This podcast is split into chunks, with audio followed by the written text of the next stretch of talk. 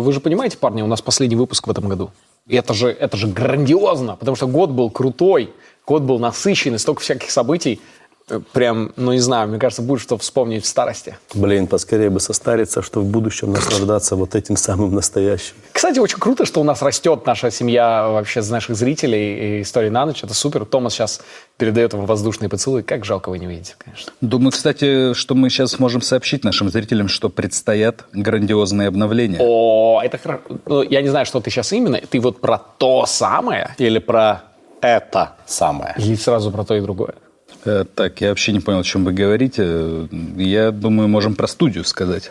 Ну да, про студию, кстати, тоже новость. Мы ищем новый дом. Студия э, «Истории на ночь», вот где мы сейчас находимся, теперь станет музеем, э, музеем первых сезонов «Истории на ночь». А мы ищем новое место, наш новый дом. И у нас пока есть некоторые сложности с этим, потому что мы не знаем, как искать новый дом. Зато знаем, как его лучше всего сдавать. Томас, расскажи. Речь про ультра-мега удобный сервис Яндекс Аренда. Сервис сам составит объявление и найдет арендатора. Передаешь ключи, согласовываешь жильца и получаешь доход. Фотографировать квартиру, показывать ее, отвечать на вопросы всем про то, сколько розеток и как открываются окна, не надо. Это все сделает сам сервис. А еще застрахует квартиру на сумму до 1 миллиона 700 тысяч рублей.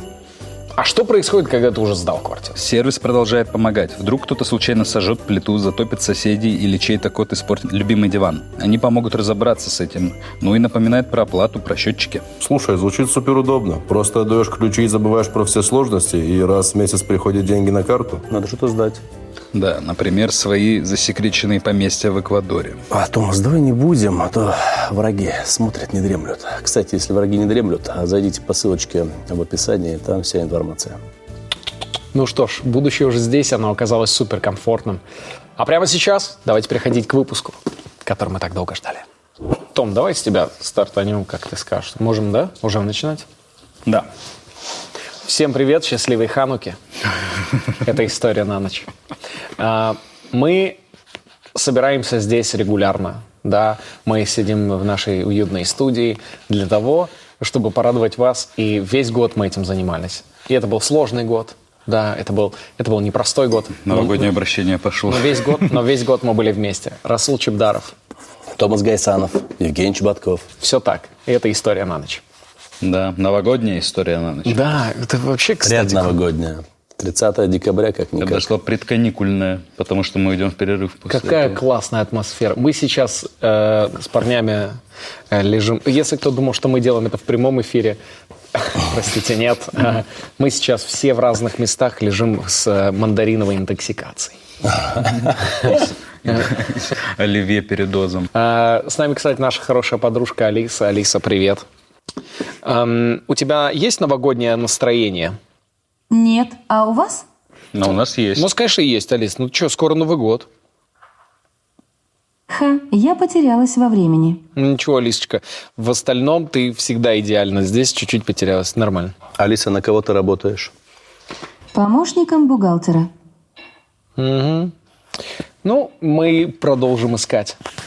Алиса, выключись. Спасибо тебе. Мы еще хотели подчеркнуть, что весь этот год вы смотрели нас, комментировали, вы очень здорово реагировали. И вообще у нас отличный с вами коннект. Э, я бы даже сказал connection. Э, и классный vibration мы получаем да. от, э, вашей, от вашего love, lovely. Да, а... вы очень много пишете нам в direct, как да. Расул как говорит решил, Расул, что... как часто Расул говорит. Как говорит Расул, говорю я. А, так direct. Вот. А, и вы очень много под, э, под другими проектами прикинь, пишете. Реально, прикинь, реально, извини, пожалуйста, Чё-чё? реально вот такой тип, который вот именно английские слова очень жестко выговаривает, ну, прям правильно да, выговаривает, да. но при этом на русском плохо разговаривает. Да. Эй, братуха, ты вот эту мне тему в direct. I've heard of direct. вот этот message. As soon as possible. Пожалуйста. Э, и вы много пишете по другим контентам, а, продолжайте. где история на ночь. Продолжайте. Естественно, продолжайте. Я бы даже сказал, на следующий год нам надо собраться и продолжать делать еще больше. Потому что мы стремимся... Вы помните, к чему мы стремимся? Все это... История — это все условность. Мы стремимся к созданию собственной секты а политической партии. И все это Да, Можно да, скажу? конечно. А, И не- а, смотрите, вы классно делаете, что пишете под э, всеми проектами там вот medium quality, Да, да. но пора и пришло время выходить за рамки некой этой экосистемы под любым видео, которое вы посмотрите. Любое видео в интернете. любое, будь то Рутюб, э, будь то The Howl, э, неважно где, пишите везде, где история на ночь. Именно благодаря этим комментариям мы понимаем, что мы ведем, э, в правиль- идем в правильном направлении и будем выпускать все больше и больше Да, да. э, выпусков. Если не будет комментариев, не будет выпусков. Это мой ультиматум. О-о-о-о-о. Вы же не хотите играть с огнем. Э, И э, потом я бы хотел сказать, что это, это своего рода война, да, которую мы запускаем. Это война, но это партизанская война. Мы- Информационная. это Гибридная тогда. партизанская война. Гибридная. И в какой-то момент мы это все аккумулируем в мощную силу. И, в общем, мы рады, что вы наши истории на ночнички. На ночники. На ночник. Давайте, надо какое-то, надо уже пришло время. Яненчики. Так пусть, может, кто-то в комментариях сам придумает. И. Не, Давайте придумаем, как нас с вами назвать. Мы, вы, нам надо какое-то объединяющее слово. Потому что история на ночь, понятно, но надо как-то коротко понимать, что вы причастны к И чему-то. единственное, хочу сразу предупредить, что котята заняты, потому что мы так друг друга называем. Котята, зайки, это все не писать. А так фантазия ваша. И э, секретное рукопожатие. История на ночь. Как, я, я хотел сделать так, как, как ты рассказывал, вот этот чувак там, ну, помнишь, ну, секретное пожатие. Да. Блин, это за лицо. Нет, это вот здесь, вот так, вот так, вот так зачем-то за плечо. Да, встречайте. Давайте за, плечо. реально, давайте сделаем вот так. Вот наше секретное рукопожатие. Что-то должно быть неприятное чуть-чуть, да, как будто бы. Почему Здорово. наоборот, очень нежное должно быть. Или можно так по голове, вот так. Здорово. Не-не-не, за плечо хорошо. Это странно, и это в меру, как бы, ну, интересно. Вот. Ну вот, Это ну давайте так, да. Здорово. Да. Ну и Вот убирайте секретное руки. А, не- недолго так. Хорошо. Томас зануда. Что ж, я сказал про партизанскую войну, и не просто так. Потому что просто так... Мы тут, кстати, еще одно. Если вы вновь прибывший э, ньюкамер в наш, наш проект, и вы еще не знаете, как здесь что разобраться, располагайтесь, у нас тут все уютно. Да, мы, мы все одна такая большая, дружная, приемная семья. То есть мы, как бы Не по-настоящему, это все. С ума не сходите. да, ну все как бы. Э, и мы должны вот в этой, в этой атмосфере, да, друг другу, чтобы всем было комфортно, никакого токсика. И запомните, ни одно слово, которое мы произносим, мы просто так не произносим. Все, что говорит Расул, то, что говорит Томас, я говорю, все, что мы произносим, каждое слово, они имеют смысл. Правильно? Не бывает такого, что Расул там сказал какое-то слово и типа просто по приколу. Это, это шифр. Это аббревиатура. Это аббревиатура, шифр, а вы уже дальше думаете, раскусываете. Мы вам все вот так не будем все сразу. Ну, кто-нибудь, наверное, запустит сайт, где будут э, дешифровки всего, Да. что спрятано в историях. Мы уж надеемся. Как The Genius у рэперов. Да, кстати, да, реально. По- по- если кому интересно, сделайте вот фанс- фанатский сайт. У нас тысячу отсылок. У нас тысячу, я абсолютно подтверждаю слова Евгения. У нас тысяча отсылок. Тысячу всяких там... э, э, Пасхалок. это, Пасхалочек, Да, вот. Поэтому ищите, ищите. Ну что ж, а теперь давайте переходить, собственно, к э, корню, к истории, к нашему, э, нашему выпуску. Вот наша книга. Эм, Итак, э, парни, сегодня мы говорим, давайте не будем уж интригу тянуть, потому что люди видели название, и мы уже сказали про партизанскую войну. Мы говорим сегодня про войну во Вьетнаме. Пришло время, потому что мы обещали, мы сделали. Итак, мы говорим, мы, мы говорим сегодня про войну во Вьетнаме. И как удачно совпало, что живой свидетель тех событий. Расул Чевдаров. Человек, который повоевал за обе стороны конфликта. да, Наблюдал за А я против тех и тех воевал сам. Я за себя воевал. Я против всех воевал там. Да, я за себя. Отбивал себе там. Какие у него вообще там могли быть интересы, что он за себя воевал. На карте отмечают этой позиции Вот эти- север- севера Вьетнама, Вьетконг, вот здесь США. И вот это, конечно, Расул Чевдаров здесь Это просто два квадратных метра. Это- Это моя земля. Ни шагу не дам, ни вершка не уступлю. Фуф. А, какие у вас первые ассоциации просто всплывающие? Рэмбо. Не, я могу, я, Таксист. я- мои Алиса скажет. Алиса, включи песню Fortunate Son. Включаю Creedence Clearwater Revival. Песня Fortunate Sun.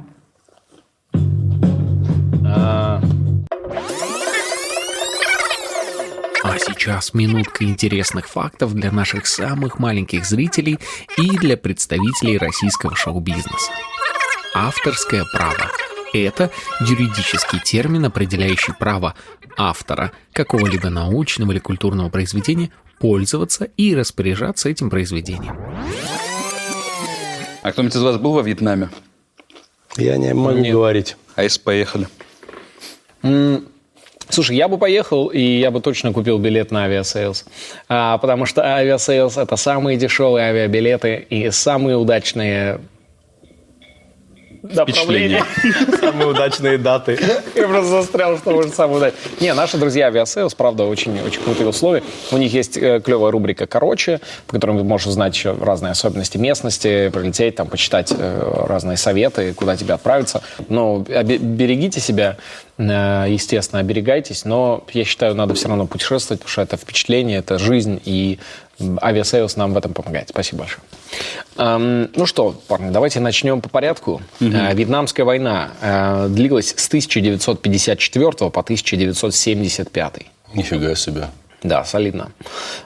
Затяжной конфликт между коммунистическим правительством Северного Вьетнама и его союзников э, в Южном Вьетнаме, да, э, который называл себя Вьетконг, против правительства Южного Вьетнама и его главного союзника Соединенных Штатов Америки.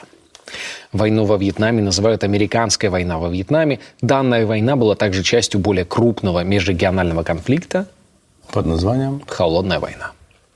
Потому что это, по большому счету, действительно такое горячее, а, горячая составляющая холодной войны. Потому что это был в самый такой мощный период противостояния Запада и СССР. Я только сейчас понял, какое лицемерное название «Холодная война». Она же не холодная, получается, вообще была. Просто они не, получается, не на своих территориях воевали. Да, да, да, и не воевали друг с другом напрямую, но через силами других э, там, повстанцев, людей, сепаратистов, конечно, да, это происходило. Ам, А я думал, холодно, потому что охладели отношения у них, типа. Я тоже вот как так себе представлял все это. Ну, типа, не на вот-вотах, вот как будто бы, типа. Ну, типа, все в порядке, но война идет. А, само понятие «железный занавес» знаете, кто ввел впервые? Вообще так сказал. Франклин «железный- Рузвельт. Нет. Уинстон, мать его Черчилль. Черчилль. Да, выступал э, в университете и вот придумал такое железный занавес. И, в общем, какие были вообще предпосылки для всего, как это все случилось? А, По мнению большинства историков, война во Вьетнаме началась в 50-х годах, хотя правильно говорить, что он начался еще, еще даже раньше, но будем отталкиваться от официальной даты, 54 год. Но предпосылки начались еще с э, 19 века. В общем, э, в середине 19 века жил, себе, жил себе спокойно, вообще спокойно жил Вьетнам. Ну, иногда приезжал Андрей Атлас, наводил суету. Но, но в остальном у нас закончилась фобо за день. Но, но в остальном... всем видно, нечего есть. Мы ставим спокойно. И в какой-то момент одна страна обращает внимание особое на Вьетнам и решает его Дайте угадаю. Ну, просто захватить просто-напросто. Они такие, вот у них недостаточно там демократического вообще ну, настроения. Мы его себе заберем, просто будем влиять. Вряд ли Венесуэла. Вряд ли Венесуэла. Кто вы думаете? Это будет? Ну, кто-то, видимо, кто уже привык так поступать с другими странами. Да, да. Финляндия? Ну, нет. По западнее Руби, южней. руби, руби, Томас. Наглосаксы. Нет, не они. Серьезно? Нет. Китай? Франция. Именно они. Именно французы. Вино, улитки, э, кривые зубы. Казалось бы, что, что еще э, колонизировать? Колонизировать чужие территории. Реально Франция? Да, да. И Франция отправилась туда и сказала, все, теперь это учите французский язык. Блин, он еще и сложный. Понятно теперь, что война началась. Это же, это же тоже так негуманно. Вот ты, будучи французом, захватываешь территорию и за- заставляешь учить сложнейший, язык со сложнейшей грамматикой и произношением французский. Вроде приезжаешь, все, мы вас захватили, учите болгарский. По приколу. Он же похож на русский, тем более, да? С такой И мотивацией. вьетнамцы такие, нам им вообще не легче. Блин, ну хорошо, хоть язык они заставили, ну типа хоть французский. А прикиньте, они приехали бы сказали, так, с отны- отныне на Вьетнаме все говорят на, азбик- э, на азбуке Морзе. И все люди просто... Моргают. Он такой, да блин, да господи, как долго. Нельзя Да, и разговаривать. расстрел сразу за Там разговор. подкаст «История на ночь» такой же вдвоем включите. Ха-ха-ха-ха-ха-ха-ха. Обожаю. обожаю. Это была очередная пасхалка. Кто разгадает наш э, Да. символ азбуки Морзе? Вы думаете, тому- Расул сейчас просто так на обум постукивал? Это он постукивал сообщение совсем другое, параллельно вам. Да, да. Кто расшифрует, пишите в комментариях. Нам из, из 10 тысяч человек, которые обратят на это внимание, 10 попытаются расшифровать, один расшифрует в итоге и сойдет с ума.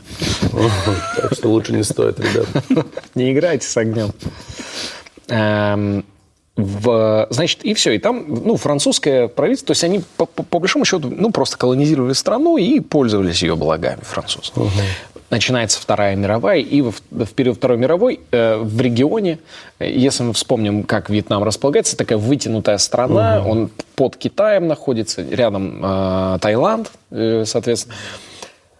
Э, в регионе был один явный агрессор, Япония, конечно. И японцы просто вторгаются на территорию Вьетнама, никого не спрашивая. Жестко, по-самурайски. Да.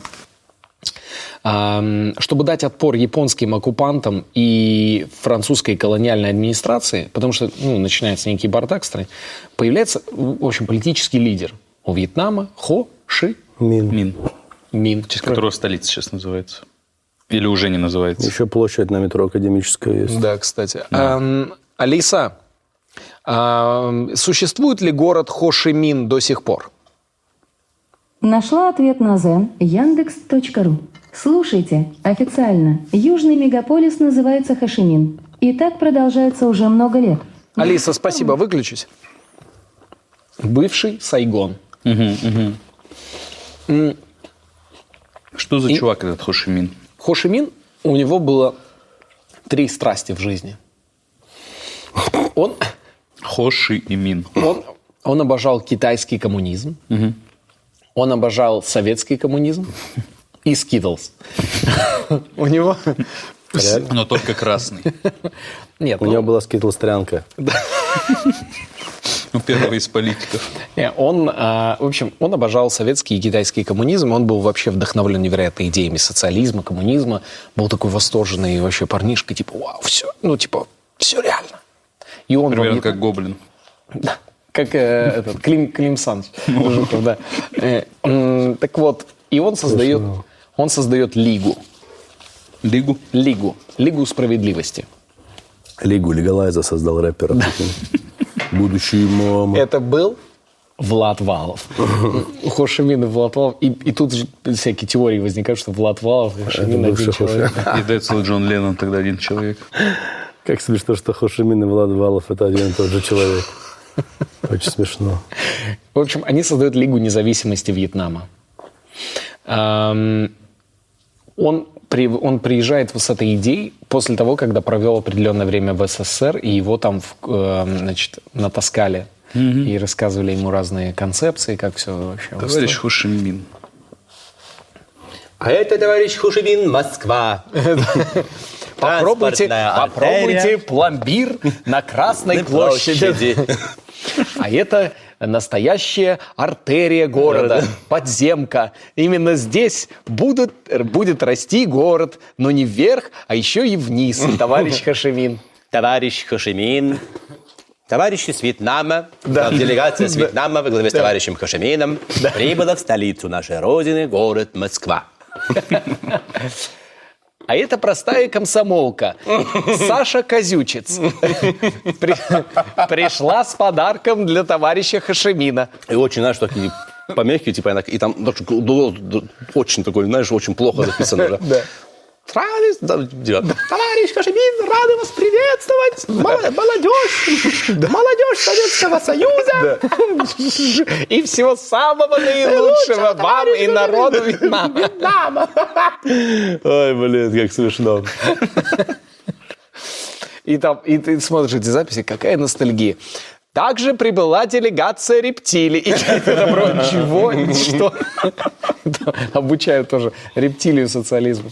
После поражения в 1945 году во Второй мировой э, Япония начала выводить свои войска из Вьетнама и оставляет власть императору Бао.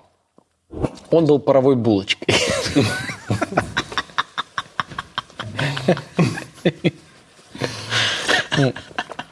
И, ну, и полное имя Бао Дай. Нама. Бао Дай. Э, он был совершенно другого, конечно, посола, чем Хошимин, потому что Бао Дай, он проходил обучение и был вообще полностью э, сформирован как личность во Франции. Нормально. То есть совсем другой человек. В шарфе там весь такое современное кино. Да, Догма и 95. туфли на нем, знаешь, вот это все. И он такой... Сигареты и с кофе все время. Да. И он такой, это не стиль. Это... Вот так все время разговаривает. Эм, И он увидел возможность э, ну, заново как бы отстроить э, государство, но ему эту власть передали, ну, мы понимаем, японцы. То есть это как бы не, не самые дружные для Вьетнама люди. При этом там еще французское влияние очень большое. То есть Вьетнам это вообще, по большому счету, территория разных влияний. А, Хо Ши Мин решает захватить власть полностью и сделать Вьетнам социалистическим. И он а, захватил северный город Ханой. Это была столица Северного Вьетнама. И провозглашает там ДРВ. Блин, как смешно, если он один это все был. Ну вот, просто мы там говорим, Хо Ши Мин, типа, там же, понятно, ну, люди были. Да. А прикиньте, он реально один такой. С ножом. Просто этот город Ханой такой. Такие, «Уф, Влад, твой, твой. всё». Бегает из, из здания в Да, здание. да. Теперь мое. Застукал. Стуки-туки за себя. Ну, хорошо, Хо. И Хо становится президент- э, президентом Северного э, Демократической Республики Вьетнам. Это Северный Вьетнам. Будучи социалистом, да? Ну, конечно, да, и он как бы все это вот э, формирует. Стремясь восстановить контроль над регионом, Франция, естественно, поддерживает императора Бао. Они говорят, все, Бао, Вот тебе модная одежда. да, Полосатый свитер. И группа э, убийц мимов. да, и, и, и- а также самая крутая, самая крутая парижская танцевальная группа, в гендере которых не уверен никто. Это просто супер, супер нейтральные чуваки. Как это смешно, блин. Обе стороны хотели одного э, объедин- единого Вьетнама. То есть южане хотели, никто не хотел себе забирать половину, и очень много здесь параллелей, кстати, посмотреть наш выпуск про Корейскую войну, Э, очень много как бы параллелей с Корейской войной, но как раз-таки корейцы, которые были готовы делить страну на двое, вьетнамцы ни на севере, ни на юге не готовы были делить страну. Они все Блин. хотели единую страну. Это же еще ужаснее, нет? Как будто война никогда не закончится. Ну да, атмосфера, атмосфера такая. Не будем. Все такие, не будем. И а, сторонники Хо хотели создать нацию по образцу э, Советского Союза. А Бао хотели очень сильно культурно, экономически полностью копировать Запад. То есть и здесь произошел прям невероятно четкий раскол советского мировоззрения и представления о государстве и западного, такого западноевропейского. После того, как коммунистические силы Хо пришли к власти, Сейчас там какой образ жизни, простите, пожалуйста. Сейчас социалистический блок все равно больше. Ну, эм, можно сказать, что сейчас Вьетнам, понятно, что нету такой чистого социалистического коммунистического строя, история, но да? они под влиянием Китая находятся в большей степени, конечно, и они а, гораздо больше они относятся к Китаю и культурно, и там экономически, чем, скажем, к любой западной стране. Понял. После того, как коммунистические силы Хо пришли к власти на севере, вооруженный конфликт между северными и южными армиями продолжался до решающей победы Северного Вьетнама в битве при Дьен-Бьен-Фу. Это май 1954 года, когда как бы американская вот должна начаться. То есть это вот это, это все предтеча войны. То есть мы еще пока не говорим про войну как таковую. Битва длилась 57 дней. Прикинь. э, безостановочно, в результате которой французская армия, которая выступила на стороне Южного Вьетнама, то есть она, ну, они прям вышли э, биться, потеряли около двух, больше двух тысяч человек убитыми, 11 тысяч пленными, 5 э, тысяч ранеными, которые скончались позже. Жесткие и, и в итоге э, только 3 тысячи вернулись домой к себе вообще во Францию. Вообще жесткач. А, а кто их так, получается, разнес? Северный Вьетнам коммунистический. При том, что французы потерпели там поражение. Французов было больше, и они были с очень крутым вооружением. У Вьетнама северного, у Хошимина, у них не было армии вообще. То он есть, потому что один. Да. Он был один, и, и то есть это были по большому счету крестьяне, вооруженные кто чем. В основном это были трофейные японские винтовки, которые там те оставили со Второй мировой, какое-то оружие против регулярной французской армии, которая там потерпела вообще очень мощное поражение, который поддерживал как бы император Южного Вьетнама. Нифига себе. Удивительно. Это уже душок у них был. И в 1954 году, в июле, э, Вьетнам было решено разделить на Женевской конференции э, на 17-ю параллель. И таким образом Хашимин на севере, император Бао на юге. И провели полосу. Как скорее тоже, да, да? Да, решили разделить, чтобы было проще. И ну, естественно, Вьетнам это ни тот, ни другой это не устраивало, но это таким образом сделали, чтобы как бы прекратить, ну, как-то обозначить территорию. Блин, как несправедливо, я имею в виду, что, знаешь, вот границы, вот, особенно, вот есть страны, где прям явно такие, да вообще плевать на ваше мнение. Угу. Когда вот четко, знаешь, по вот эта линейка. Угу. Знаешь, есть прям линеечно, прям как по линейке квадратные страны, такие угу. четкие. Ты понимаешь, что там просто сидел тип какой-то, ну, давайте с этой фигней, знаешь, угу. с лупой такой как несправедливо говорю, а, э, чем более ровнее границы, тем более мировому Больше сообществу вопросов, плевать на эту страну. Вот да, хотя бы какой-нибудь узор сделали, там, волны, например, да? Улыбку, Или как этот э, замок, такой квадратик. Ну да, кстати, прикольно было. Почему никто не все страны были Ну, только итальянцы. страна, да, прикольная форма была, да, вот у них... Не, но это природа сделала, типа как сапог. А я имею в виду, когда они разделяли там условно, там, вот тот же, ну вот а возьмите Египет какой-то, не знаю, ровное, прям невероятно. Почему нельзя было реально сделать там... Мозаику, мозаику такую, типа, реально Африка вся мозаикой бы была. Типа, блин, смотри, как прикольно.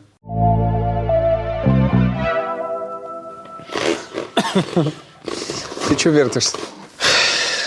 Ты, Жень, руки некуда деть мне. Тебе это легко. У тебя вон чашка чаю, да, книжка в руках. Ну. Ты вот э, читаешь, да попиваешь. Томас, ясно дело, кинжалами своими жонглирует день, день ношно. Да. А мне что прикажешь делать бедному человеку-то? Мне простому русскому парню-то что прикажешь делать? Я-то все и вот ем вот эти ваши помидоры, огурцы, вот эти ваши орехи, вот эти шоколадки, чтобы как-то себя занять, ручки Блин. свои. Ну, так дело не пойдет. Жестко. Надо что-то придумывать. Жестко. Ну, с другой стороны, у нас студия новая будет, и мы сразу сорганизуем какой-нибудь тебе подлокотничек удобный. Ё-моё, друзья, уповаю только на вас.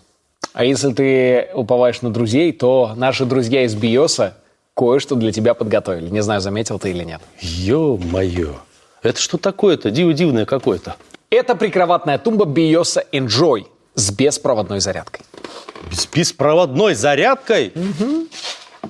Хлоп. Совершенно верно. Просто Добрый кладешь, вечер. и он заряжает. Ё-моё, безумие какое-то. Это я не верю в это. Кстати, все компоненты еще скрыты внутри, поэтому она такая, знаешь, ну, эстетичная, ничего лишнего здесь видишь. Да, там еще и гарантия присутствует, так что все схвачено. Угу. Погодите, тут и ящики есть, тут всякие, можно эти, морды, эти класть фотографии, расчески какие-то. Все, что тебе необходимо. А теперь давай сюда свой локоть, давай.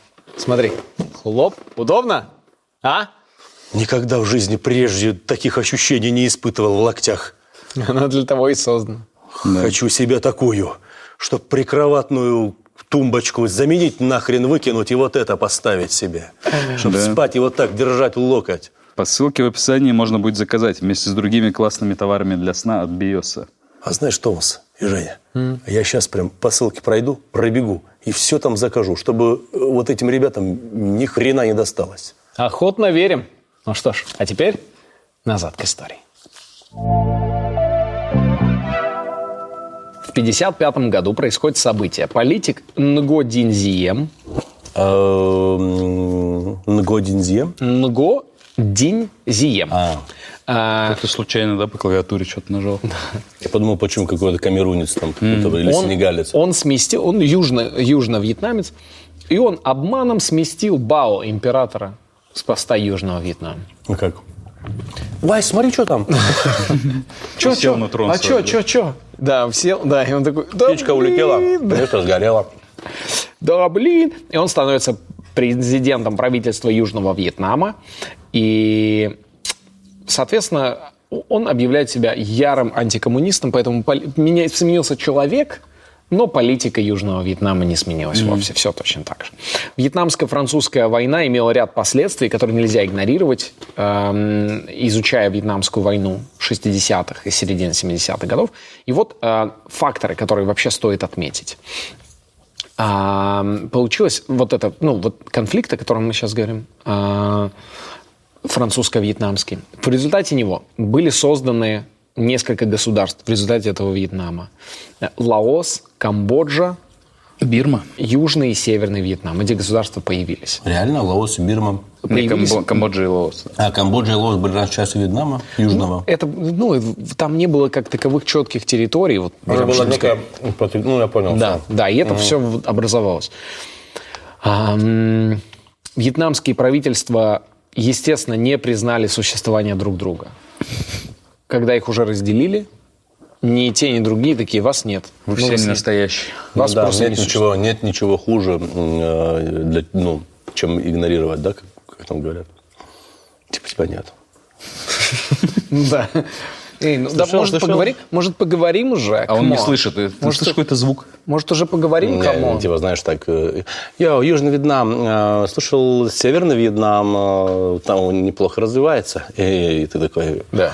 «О, не понимаю, о чем ты. Как не понимаешь, он же идет с Джесси на выпускной. Этот долбанный Северный Вьетнам. Это Джесси. Это я должен с ней идти. А, Черт побери, постоянно он лучше, чем я. Параллельно в этот момент начинается холодная война. Э, И она усиливается, Соединенные Штаты ужесточают политику и официально заявляют, что они все союзники Советского Союза теперь враги США. А, Это так называемый курс Трумана. И в 1955 году Про него фильм Джим Керри снимался. Шоу Трумана. Ну да, да. да, да. Э, К 1955 году президент Эйзенхауэр обещал твердую поддержку Зиему, Ngo Зиему и Южному Вьетнаму. Генерал Эйзенхауэр, бывший вояка, который воевал во Второй мировой, был генералом и вдруг стал президентом на волне вот этой популярности после войны. С помощью обучения вьетнамских солдат и оборудования американских военных и ЦРУ силы безопасности Зиема а, начали, естественно, ну, увеличиваться, но на территории Южного Вьетнама находились сторонники Северного Вьетнама, которым, которым не нравилось американское вмешательство. Они и получили свое название Вьетконг. Почему Конг? Как в честь Кинг-Конга. В честь Кинг-Конга. На полном серьезе. все. В честь Кинг-Конга. Ну, э, это, на самом деле, это, в это как бы вьетнамские коммунисты. Но вот как-то у них так переначало, что Вьет, Вьетконг, типа вьетнамские коммунисты. А, Вьетком, Вьетконг Ну, получилось. как- Они как-то коммунисты. Конгунисты. Конгунисты. Прикольно. И он э, из Вьетконга в Южном Вьетнаме Зиен по, по рекомендации ЦРУ арестовал 100 тысяч человек, которые подозревались в... Что, сетями их арестовывали, Вы- как рыбаки, прикинь. Ну как ты арестуешь столько людей? И всех замучили в пытках до смерти. А к 1957 году Вьетконг и другие противники репрессивного режима Зиема начали отбиваться нападениями на правительственных чиновников и начали вовлекать южную корейскую, в, южно, корейскую, простите, южно-вьетнамскую армию в перестрелки. То есть, э, ну, Вьетконг начал тоже действовать отве- ответно. В декабре 60 года многочисленные противники Зиема в Южном Вьетнаме, вот, ко- которых он замучил 100 тысяч человек, и коммунисты, и некоммунисты, а, сформировали ФНС. Что это звучит как футбольная лига какая-то. ФНС... э, Нет, ФНС это, это фронт национального освобождения. И они объявили, что ФНС будет... э, То есть это организация Южного Вьетнама, которая против правительства Южного же Вьетнама. И это это интересно. Такие партизаны внутри Южной. Ну да, да, да. Но интересно, что, что там были не коммунисты в основном. То есть это, они, они не, не были прям... Не то, что типа нам капец как нравится Северный Вьетнам, но нас, нам просто так сильно не нравится правительство mm-hmm. Южного Вьетнама, что мы, мы уж готовы даже и к черту на рога, лишь бы, лишь бы против них быть.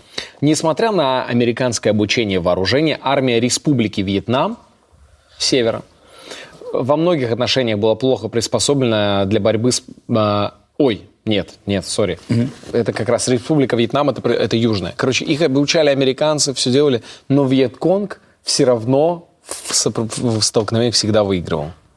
И американцы как не обучали, как не пытались им там какие-то данные ввести. Я представляю это американское военное обучение – так, а. вы же те, за кого мы поддерживаем. Да, Окей, да, мы... вы классные, вы хорошие парни. Надо убить плохих парней. И просто путают их. Они же Вам нужно взять пушку и завалить добаного плохого парня. Если ты видишь хорошего парня, не стреляй в хорошего парня. Видишь плохого парня, убей плохого парня. И такие, уже два месяца это повторяю. Скажите честно, вам правда кажется, что Расул вот так по приколу сидит и все? Конечно, нет.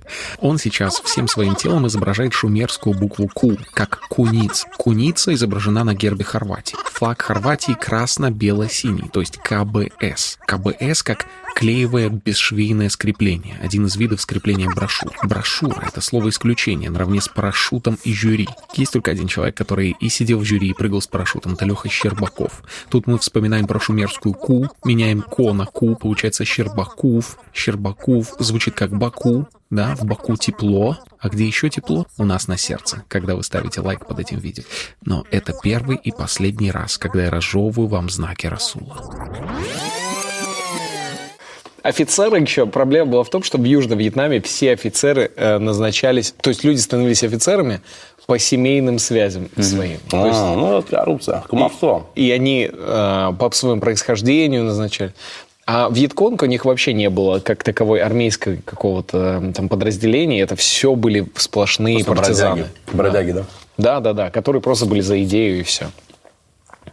А, и они в основном вели сражения все, конечно, в, болотах, джунглях и ну, на деревьях. То есть они, они всегда нападали скрытно. Интегрировались с природой, они, короче, да. всегда. В общем, Джон Кеннеди в 1961 году отправляет команду специальную Вау. в Южный Вьетнам, которая должна была изучить ситуацию и как бы, помочь ему победить Вьетконг. У них задача была не атаковать Северный э, Вьетнам, но в Южном Вьетнаме уничтожить Вьетконг и полностью установить там капиталистическое государственное такое мышление. И Вьетконг им не позволял, потому что Вьетконга было там много на территории. Команду Камызяки. Да, он управляет команду Камызяки туда. Я туда приезжает Азамат туда. Вы что, вьетнамцы? Вы что? Давай, ты кто такой? Мальчишка, слезай с дерева. Ты что? А где этот наш? Вот этот вот. Да. Вот этот, вот этот где? Вот этот. Зиеш, где он? Эм, в общем, а, Кеннеди, значит, э, туда прибыл, э, отправил команду, они вернулись и сказали, надо наращивать военное присутствие американское, потому что консультанты ну, не могут ничего сделать. Нужно прямо отправлять туда армию. Президент Кеннеди опасался разработанной американскими э, политологами теории домино э, согласно которой, если одна страна Юго-Восточной Азии станет полностью коммунистической, то все остальные постепенно тоже ими станут. И они его начали этим пугать, что типа сейчас мы упустим Юго-Восточную Азию, и, и Китай с СССР все там заберут. Такой типа, сейчас мы упустим господин президент. Если мы упустим Вьетнам... Да, Майкл, подожди. Холодный Пепси. Не могу без него слушать эти политические новости. Ведь это же Америка. Если мы сейчас упустим Вьетнам, да. То все остальные страны станут э, коммунистическими. И это эффект домино. Ты скажи, где ваши доказательства? О, Майкл, когда ты говоришь это, мне хочется все дела отправить в задницу. Где твои доказательства? Очень просто. Несите домино. Что это? Это Вьетнам. Окей, а это что? Это Лаос, это Камбоджа, это Филиппины, это Таиланд. Окей, Майкл. А Мы... кто тогда вот этот дружок? О, это, э, э, это Польша. Это не здесь. Если толкнуть Вьетнам, то все остальные страны посыпятся. Но правильно я понимаю, что двойка у Вьетнама и тройка у Таиланда. Это рыба. Индийский океан. Чисто как, выход как дебил, да. знаешь. О, черт. И, Срочно вести войска. И он э, начинает планировать крупную военную интервенцию. Это становится его планом. И он планирует это на, ну, заму- замутить масштабно на э, 64 год, не рассчитав немного, что в 63-м его застрелят. Э, В 62 году военное присутствие США э, было 9 тысяч военных.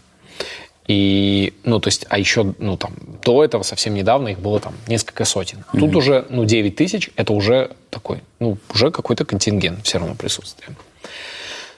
К лету 63 года начали расти сомнения в способности правительства Зиема вести войну, э, потому что его поведение стало неконтролируемым для США.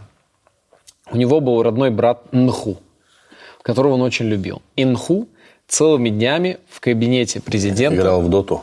курил опиум. Сижу, курю опиум в кабинете у президента нахрен.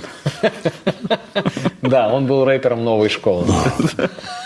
Скр, скр, скр, шиш. Атангу, шиш, нху. А, Жена Нху, а, значит, Нхунья. да, она э, обладала огромным влиянием, и она была помешана на римско-католической церкви, и она, э, у нее была такая миссия популяризировать римскую католическую церковь, то есть ну, кат- католицизм в Южном Вьетнаме, а там буддизм в основном, ну, как бы основная религия. Да. И она начала насмехаться над буддизмом публично и призывать, значит, э, карать вообще людей, которые практикуют буддизм забастовки и демонстрации буддистов в Сайгоне и подвергались насилию различному. Э, Они людей арестовывали, монахов. э, Это монахи сжигали себя когда вот да, есть очень известная фотография, где э, монах э, Тич Куандык э, публично облился бензином и сжег себя. И это как раз-таки демонстрация в честь притеснений правительства Южного Вьетнама на, на буддистов. Короче, по всем законам Южного Вьетнам беспредельщики были, правильно? Да. И людям не нравилось там жить. Ну, люди, люди вообще были И не они восторге. смотрели на Северный Вьетнам как на некую такую Ну да, для- орел свободы. Для них типа, это да. был социализм, для них был гораздо более притягательный. А здесь постоянное американское присутствие военное, все время они чувствовали, что свои же тут вьетконговцы, это же свои тоже чуваки, которые пытаются постоянно эту власть свергнуть, и правительство, которое неконтролируемое, курит опиум, и еще и насмехается над религией. Блин, вообще комбо собрали. Э, После серии жестких рейдов а, правительственных войск на буддийские пагоды в августе группа южно-вьетнамских генералов тайно обращается к правительству США, чтобы определить, как Вашингтон будет реагировать на переворот с целью смещения Зиема. То есть сами же южно-вьетнамцы, правительство, хотели ну, сместить этого Зиема. И, но они все это как бы с Америкой решили согласовывать. Чтобы, не дай бог, чего там.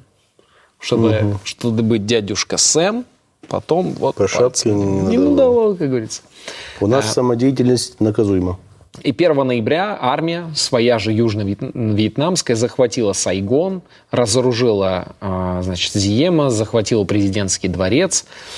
И, значит, он, он начал, ну, он пытался, ну, как-то связаться, значит, с американцами, типа, алло, да. алло, что происходит? Американцы все остались в нейтралитете, они сказали, ну, вы сами сделайте, а мы пока просто отвернемся. То есть вот такая у них была. Мы пока просто не видим, что у вас там происходит. Кто звонит? Зен, да не бери. И, в общем, никакие ну, не, не- были действия не принимались. И, а, так, секундочку. И, в общем, самого э, Зиема схватили и без суда и следствия расстреляли. Потому что сказали, хорош уже тут. Ну, заниматься. Да, чепухой. А, вот тогда же через три недели убили Кеннеди, застрелили. Совпадение? Вряд ли. И убитый президент оставил преемника Линдона Джонсона. И Линдон Джонсон, он говорит, я понял, в чем ситуация во Вьетнаме, разобрался в ней. Линдон Джонсон, он тоже... он- Там он- не он- как домино. он- Понял? Он такой, там не как, там по принципу карточного домика. И просто дебильными примерами. По принципу, как... Линда Джонсон Невероятно дурак. картавый человек. Человек, который картавит на все звуки вообще.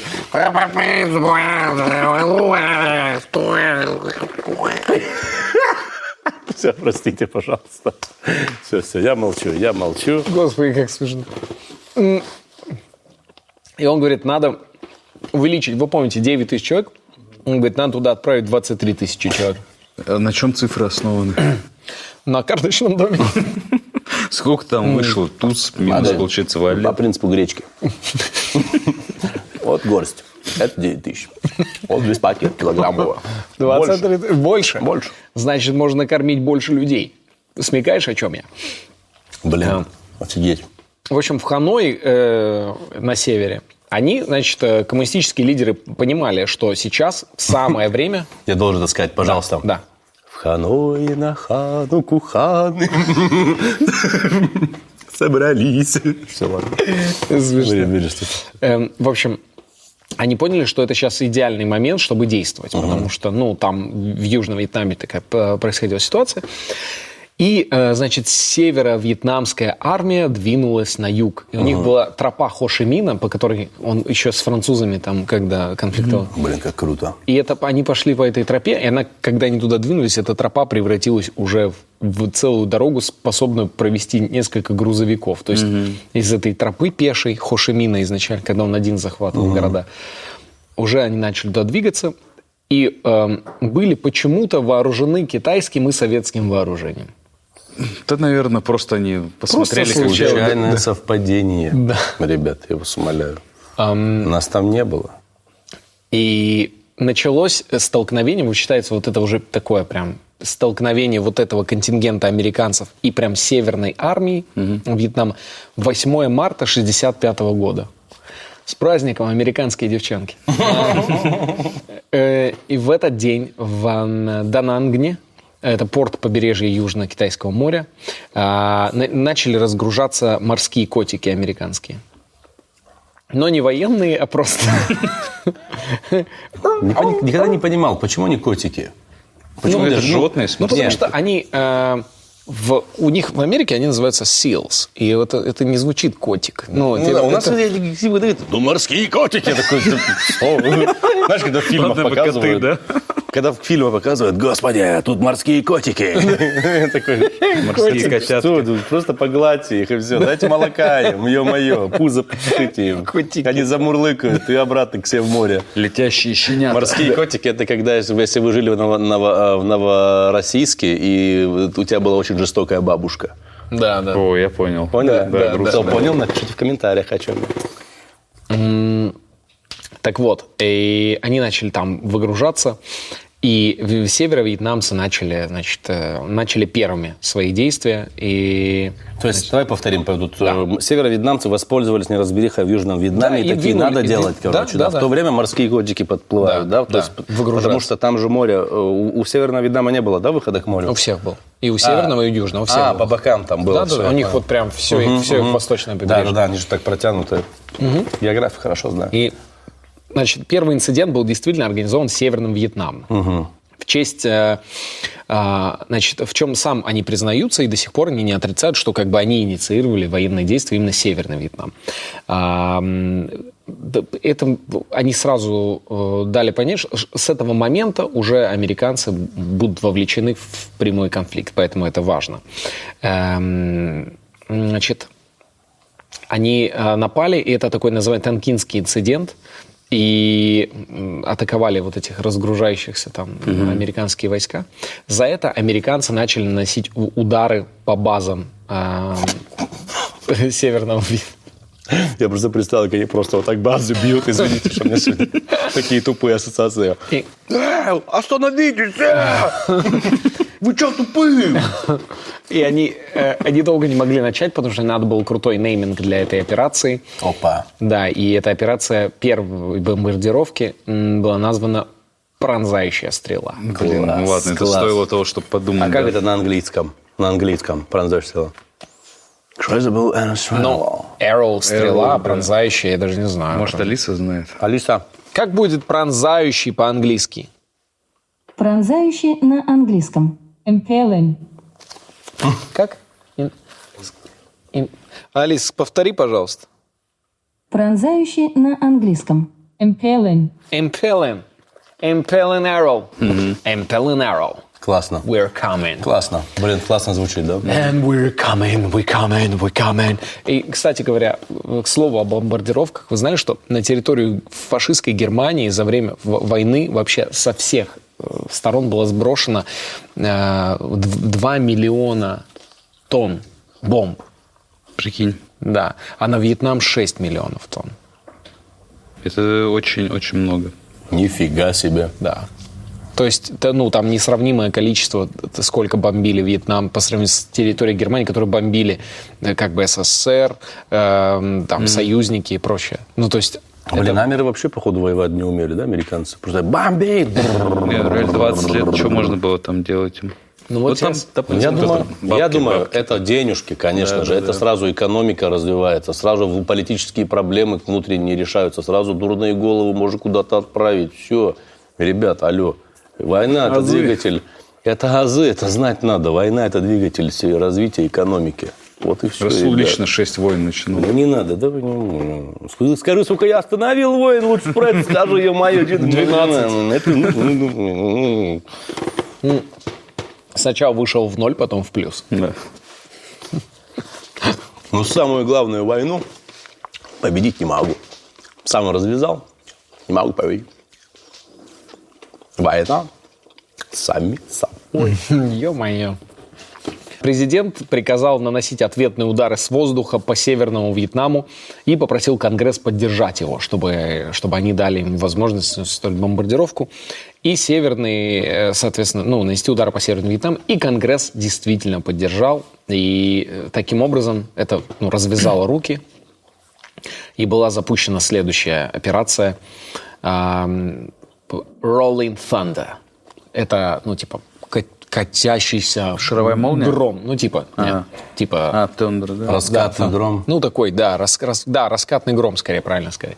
И эта операция включала не только бомбардировки Северного Вьетнама, но также бомбардировку территории Лаоса и бомбардировку Камбоджи. Нормально. Просто чтобы зацепить там, где могут потенциально сове- э, коммунистические какие-то взгляды могут быть. Я думаю, что правительство США так жестко обламывало всякие гэрэш-бенды рокерские, мета- металлические, потому что они такие... Снимай название. Ну, они такие, Rolling Thunder, парни, вот это название. Не, уже занято только что, вот опять американ. Да господи! Это просто, э, видимо, в, э, в Министерстве обороны США работал какой-то вот, Хибарин, и- и вот этот типок работал из этой гаражной группы. Они пособирались по вечерам там поиграть. А, и он неймингом только занимался. Нет, нет, он просто у них воровал. Такой, назовем нашу группу «Раскатный гром». И он такой, «М, хорошо. Потом, чуваки, на следующий день, у меня плохая новость. э, Операцию во Вьетнаме назвали так, мы не можем так назваться. Блин, да блин! ты же там работаешь, скажи им, чтобы они так не делали. Я, делаю все, что в моих силах, Кевин. Ладно, у меня есть другая идея. Такую они точно не возьмут. Буря в пустыне. а? Да, звучит круто. Э, С тысяча... Вот еще момент. Конгресс США, получается, вот все, что в мире происходит, Конгресс США решает, да, по, по факту? Ну, на тот момент, По да. факту, типа, собрание типочков, которые такие, ладно, давайте бомбить. Да. Да. И Акимат Восточно-Казахстанской области. Нормально, нормально, нормально. Казахстан, меним, С, елим. 1000 с 1964 по 73 там а, просто ну, безостановочно сбрасывали, сбрасывали тонны бомб на север Вьетнама без остановки. То есть мы уже к этому не будем возвращаться, то есть надо просто принять тот факт, что их с 64 по 73 их бомбили безостановочно. Ужас. Эм, Компания бомбардировок была предназначена для того, чтобы мешать поток грузов через тропу Хошимина, чтобы предотвращать а, значит, поставки вооружения из Советского Союза, из территории Китая. Эм, Лаос до сих пор счит- считается самой бомбардировочной страной в мире на душу населения. Самую, типа, да, Больше всего Лаосу досталось. Ужас. В марте 1965 года Джонсон принимает решение, а, он говорит, нужно дать э, капитальное сражение нужно отправить туда, ну, прям устроить битву прям настоящую с Северным Вьетнамом. Там уже было 82 тысячи э, человек. Э, К концу 65 года на призыв армейский отправили 175 тысяч человек, чтобы Офигеть. отправить в Вьетнам. 175 Как тысяч же это еще. много людей. Эм, Несмотря на опасения некоторых из его советников по поводу этой эскалации и по поводу всех военных действий, на фоне растущего антивоенного движения Джонсон санкционировал отправку, вот его, он говорит, 175 начали делать, типа, это много. И он говорит, нет, типа, 100 тысяч отправили в 65 году, и сверху еще 100 тысяч в 66-м, то есть, ну, 200 тысяч человек там за короткий период. И также он призвал союзников туда отправлять свои войска, и эм, страны, которые откликнулись на то, чтобы отправить туда войска, эм, официально, э, прям, которые свои прям подразделения отправили, это четыре страны. Э, будет интересно, если вы попробуете их угадать. Точно Франция. Давайте так, три страны от тебя, Рассел, три от тебя, Томми. По- попадет- Франция, Так. э, Великобритания. И, наверное, какая-нибудь там... Ням-ням-ням.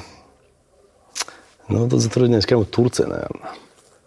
К сожалению, ни в одну не попал. Блин. Томми. Так. Ну, на самом деле, очень неочевидный. Ну, то есть, как бы и логичный, но в то же время довольно неочевидный. Австралия. Австралия. И Австралиум. Австралия. Ну, давай и неочевидные. Австрия. Австрия. Э, Ну, в Японии не было армии. Соответственно, остаются там Индия. Индия. Нет. Австралия, Новая Зеландия. Блин, ну я даже думал, что это слишком банально, если они тоже. Новая Зеландия. Хоббиты! Э, Южная Корея, естественно. А, И Таиланд. До Таиланда Трансы, представили, да? трансы, да. хоббиты и серферы. Что? А я представил от, от Новой Зеландии эту команду по регби, которые этот хаку начинают там делать. Да.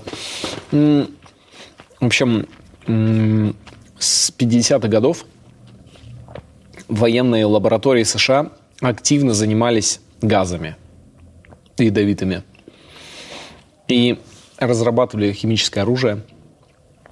И вот Южный Вьетнам для них стал первым Полигоном. реальным полигоном для использования. Прикольно. И добро на это дал именно Кеннеди. Еще тогда, да? Давайте их травить. И Добрячок ваш. Женевская конфери- э, конвенция с 1925 года запрещала применение химоружия в отношении людей, э, и, но не против растений. И Это, значит, не, типа, это так звучит, как вот сейчас из этого лазейка окажется. и они сказали, что мы, типа, для того, для прохода войск необходимо там, значит, уничтожить какие-то растения. И вот мы будем использовать эти газы, хотя, естественно, их используют против населения, ну, для уничтожения людей. И, но параллельно они уничтожали и посевы э, различные. И, в общем, они распылили э, 80 миллионов литров э, вот с, этим, ну, с этими ядами. И до сих пор на той территории, где они распыляли, особо ничего не растет. Блин, ну это вообще мрачняк, просто живое все уничтожать. М, В общем, они начали, э, значит, генералитет США и выбрали тактику, сказали физическое уничтожение как можного количества войск. То есть они не пытались там установить какую-то Ну да, уничтожение. стабилизировать ситуацию, просто все было на абсолютно уничтожении. Эм, У них к 1966 году м, больше территории, большие территории Южного Вьетнама были обозначены как зоны свободного огня. То есть тот, кто там находился, он сразу автоматически попадал под, под огонь. И была большая проблема, когда американцев стало там много, они совершенно, никто из этих американцев не, не разбирал, где партизан, а где мирный житель. Э, Южные и северные вьетнамцы, во-первых, никак не отличались. У них не было особо опознавательных знаков, никаких формы. И он, он видел чувака, думал, что это крестьянин, например. Тот говорил, я крестьянин. Проходил, и тот ему в спину пулял какой-нибудь дротик там или, или убивал, или взрывал его. И поэтому они выбрали, естественно, логичную тактику. Мочить всех. Убивать вообще всех. Неважно, это крестьянин, мирный человек. Просто они со страха убивали вообще всех подряд. В общем, происходила э, страшная ситуация. На практике выглядела в основном так, что небольшая мобильная группа отправлялась в район операции на вертолете. А, Значит, они обнаружили, после, обнаружили врага и эм, значит, фиксировали местоположение и сразу вызывали туда бомбардировку, которая уничтожала сразу весь район. Вообще все, что там есть. То есть вертолет летал, видел там движение, и они такие, вот туда, и все уничтожалось там. А, тактика привела к тому, что они отвернули от себя абсолютно все население. И то есть за американцев выступало только какой-то высшие какие-то круги Вьетнам, Южного Вьетнама, но все мирное население и Северного и Южного просто люто ненавидело американцев. Так еще и население США во многом же не поддерживало эту войну. Ну, мы сейчас про это Дойдем? конкретно, да, конечно, про это поговорим. И они м, начали... Очень многие э, солдаты отправлялись в рейды и убивали специально, осознанно мирное население. А потом говорили, что это убили военных, и им давали какие-то повышения, и они таким образом продвигались там по службе. Ну, то есть просто полное, полный ад и вообще э, абсолютно животное поведение. Эм, в- значит, в тот момент э, Северный Вьетнам, конечно, стал популярнее у, ну, у ме- у местных жителей, и он выглядел гораздо более гуманно в этом смысле. И тут э, у них откуда-то появляются, они сами э, изобретают новейшие э, противовоздушные ракеты советские, которые все эти американские самолеты и вертолеты э, невероятно эффективно уничтожают.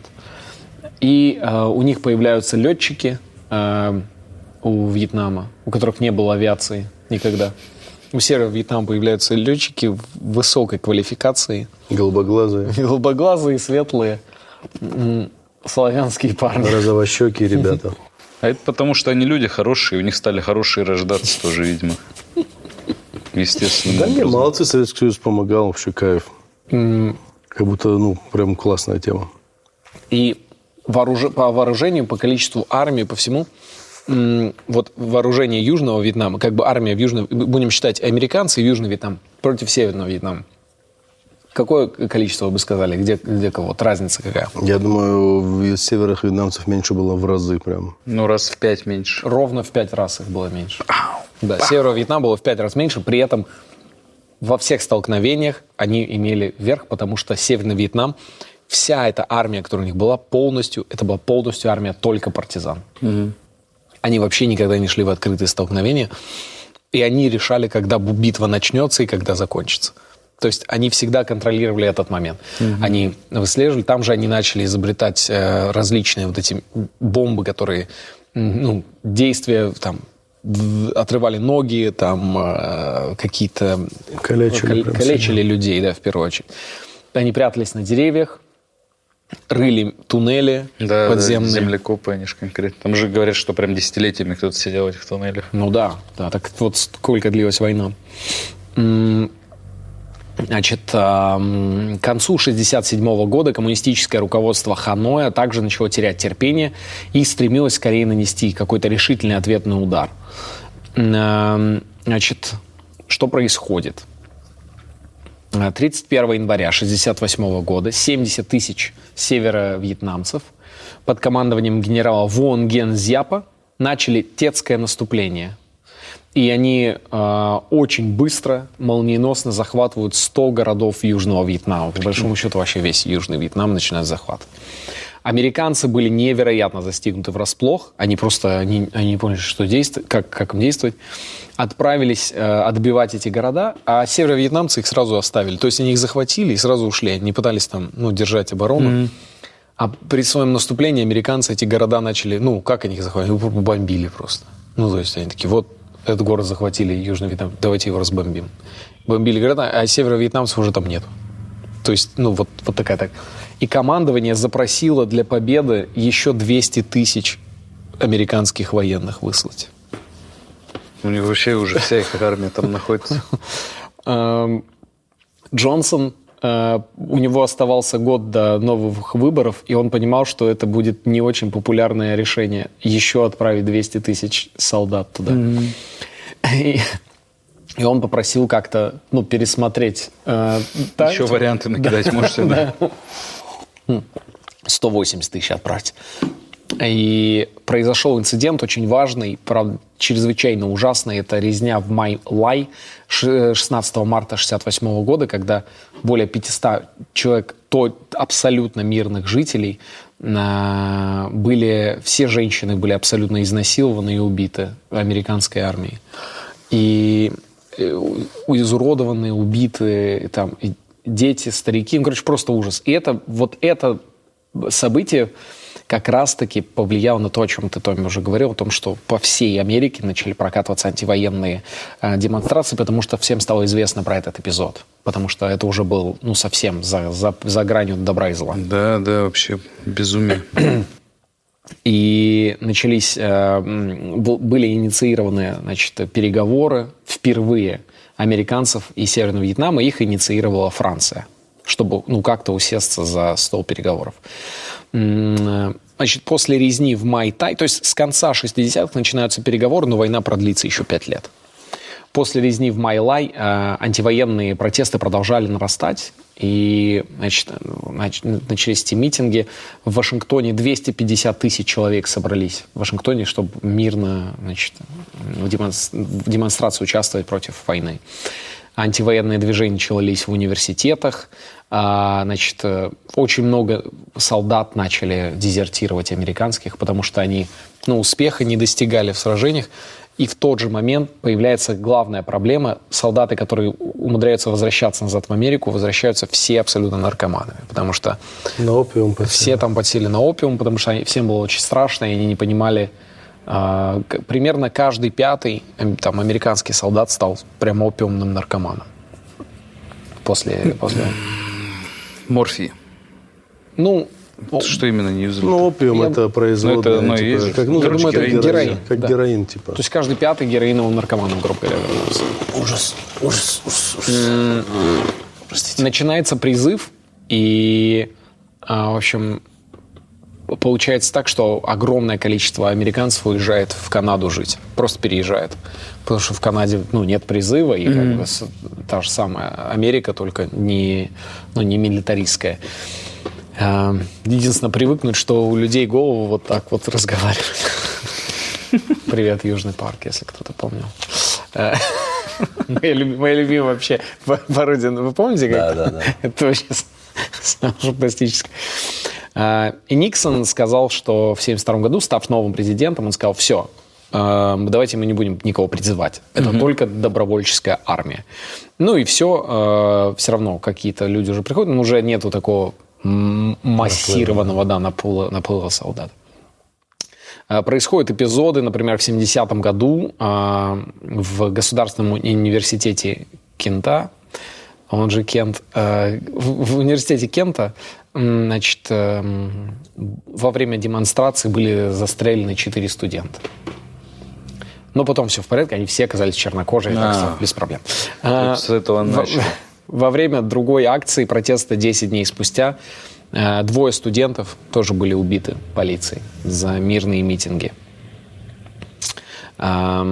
Значит, продолжались э, налеты, бомбардировки. И после небольшой, э, небольшой паузы, когда Никсон вроде бы сказал, да я, чуваки, я, я буду делать фотики. Йоу, на, нафиг президентство, я делаю фотики. Я Никсон. Он тогда э, общался еще с э, доктором Манхэттеном, как мы помним по истории. Они с доктором Манхэттеном пытались о чем договориться, но, несмотря на Никсон позитивный как бы образ такой транслировал, и устроил рождественские бомбардировки. Прямо на Рождество они разбомбили еще, очень много бомб накидали на, на, на Северный Вьетнам. Ужас. Никсон стремился подавить э, антивоенное движение, и он говорил, что ну, суще... он начал запускать такую тему, что вот эти антивоенные митинги, протесты ему очень не нравились, и они начали давить на гнилуху. Типа, вы, когда выступаете против войны, вы выступаете против, против американской идеи. Вы выступаете против, против мамы. Да, и вы не патриоты таким образом. А патриотизм, это же разве, раз, разве отцы-основатели США а они разве этого хотели? Чтобы вы не патриотами были? А что вы, лохи, да? Может, вы и матушку не любите? и начали вот на эту, на, на гнилушку его значит, руководство давить. А, также Никсон продолжил публичные мирные переговоры в Париже, э, и проводили мы госсекретарем Генри Киссинджером. Э, какое крутое имя, конечно. Киссинджер. Киссинджер. Э, Северный Вьетнам продолжал настаивать на одном. Они говорили, вы просто все уходите, а, из, ну, все американцы уходят из Вьетнама, мы забираемся полностью власть, и над Северным, и над Южным Вьетнамом. Все единственные условия, которые могут mm-hmm. быть. В ответ на это они, они продолжали э, бомбардировки, ни на что не соглашались. В течение 1972 года переговоры продолжались с переменным успехом. Основной целью... Еще сложно было вести переговоры, потому что они сидели в Париже э, за столом переговоров. То есть Никсон вот так сидел. А вьетнамский представитель, он из разных мест появлялся из, из, из пола и говорил реплики какие-то. И стрелял. Мы, нам надо только, чтобы вы и, и тут на ухо ушли. Да откуда они? А Никсон с молотком должен попасть в него. Южное вьетнамское, южно-вьетнамское правительство, конечно, хотело ну, своего и тоже захватить полностью власти северного и, и, южных территорий, но это не получалось. Ну, что расстроился? Что ты Мне очень интересно просто реально. Даже, янв... даже добавлять, ну, не хочется... В январе 1973 -го года США и Северный Вьетнам заключили мирное соглашение, которое положило конец войне. И, значит, однако война между Северным и Южным Вьетнамом продолжалась. Таким образом, американцы, они как бы сказали, мы из войны выходим, пацаны, но ваш северно-южный движ, мы сюда не лезем. Вы там сами разбирайтесь.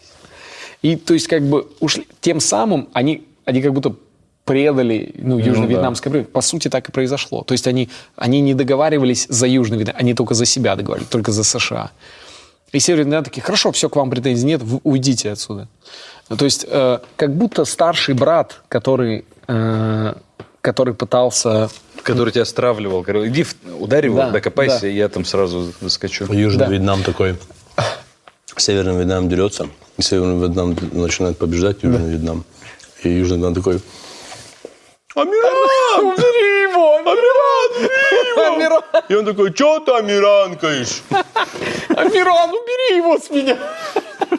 Амиран! Ну вот и Амиран ушел.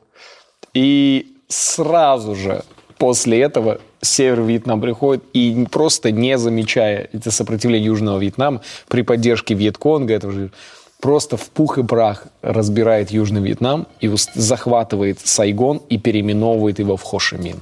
Поздравляем, Вьетнам, молодцы. Извините, что так опоздали, но лучше поздно, чем никогда. Дорогой Вьетнам, за вашу победу в 2021 под конец. Переходим с этими радостными новостями в Новый год. В общем, э, на самом деле война полностью разрушила инфраструктуру страны, когда ну американцы оттуда ушли, там вообще ничего не осталось. А в 1976 году Вьетнам был объединен в социалистическую, в 1975 захватили, а в 1976 объединили его как социалистическую республику Вьетнам. И а, все равно происходили некоторые там мелкие конфликты, потому что были еще оставались страны, но в целом государство перешло с кайфом вот, к социалистической системе. Кто, интересно, был за Южный Вьетнам? Были вот эти типы, которые в лесах жили, такие, нет, за Америку. Вот эти, вот эти странные типы. Знаешь, Они кому угостили меня чипсами. И подарили мне тапочки. Э, знаешь, кому я завидую во всей этой ситуации? Нашим советским специалистам, которых потом уже после направили туда, типа там угу. учинить там это самое, как они кайфовали на море, на океане, там кайф, такие, вай, а вот это что за работа у меня? Я что за советский инженер, натуре я правильный выбор сделал в своей жизни.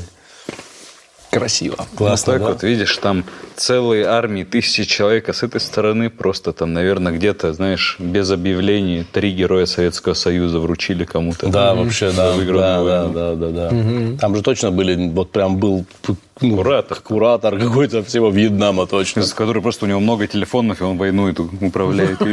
Знаешь, как быть просто советским... У него, у него настолько много он курил от волнения, что это стол уже просто полностью из окурков. Я думаю, там человек был, Валерий Степанович такой, мужик, как, ну, никогда не буду, ну, такой, понял, мужик. Прям. Олег Степанович, такой, что Юрий Степанович, Олег Степанович, Юрий все делал. Электрической бритвы вот этой. Люся, ты меня сегодня не жди. Я, на- я во Вьетнам на войну. Мы там сегодня... да, Мы там сегодня меняем Власть. власть в стране. И он э, был пер- первый прототип аватара был. Он, садился, хлоп, подключал к себе. Причем, знаете, как, как в советских фантастических фильмах, что-то очень простое к себе подключал. Какие-то, С да. рычагами, как, как.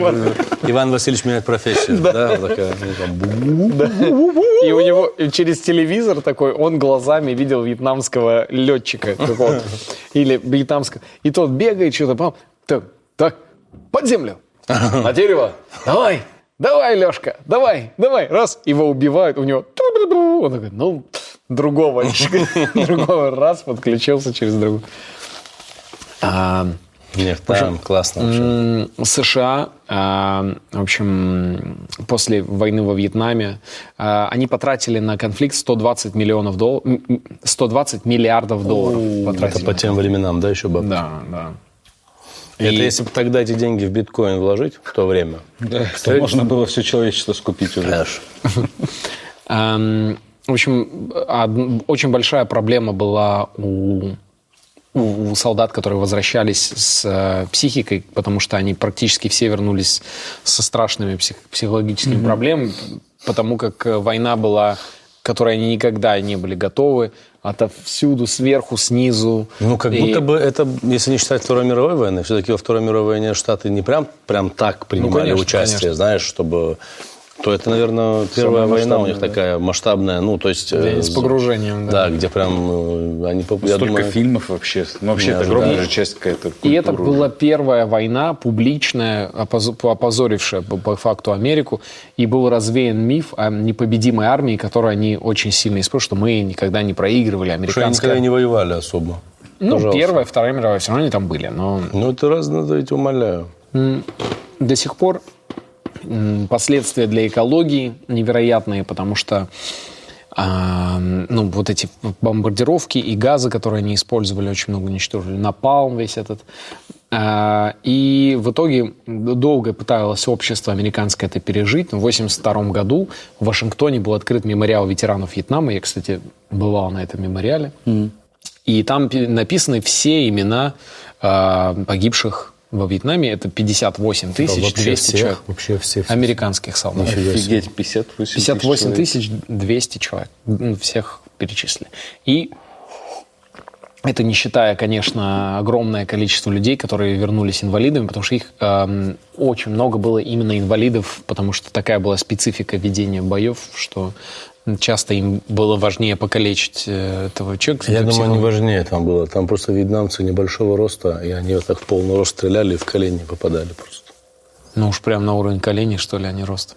Да это, конечно, мне за эту шутку надо вообще меня вы- вообще выпороть надо. После выпуска это же стиле кисло-сладкого. А, что ж, друзья, грустная, тяжелая тема, но видите, как мы филигранно умеем выходить острый угол. Бах-бах, пошутили, вы улыбнулись и даже уже не заметили, как тяжело все было. Самое главное, помните, не доверяйте американской... э, не доверяйте... Никому за- не доверяйте вообще. Да. Никому не, вообще никому не доверяйте. Кроме нас. Вот мы, ваши Только нам втроем можете, нам троим можете Томас доверять. Гайсан, Расул Чебдаров, Евгений Чеботков. Нам доверяйте. Остальным Не доверяйте. Зачем вам материски? Алло. В общем, Мы, м, смотрите, нам от вас ничего не нужно. Поэтому мы вас никак наколоть там что-то ну, ну, самое ну, не ну, можем. Кое-что нам нужно от вас. Ну-ка.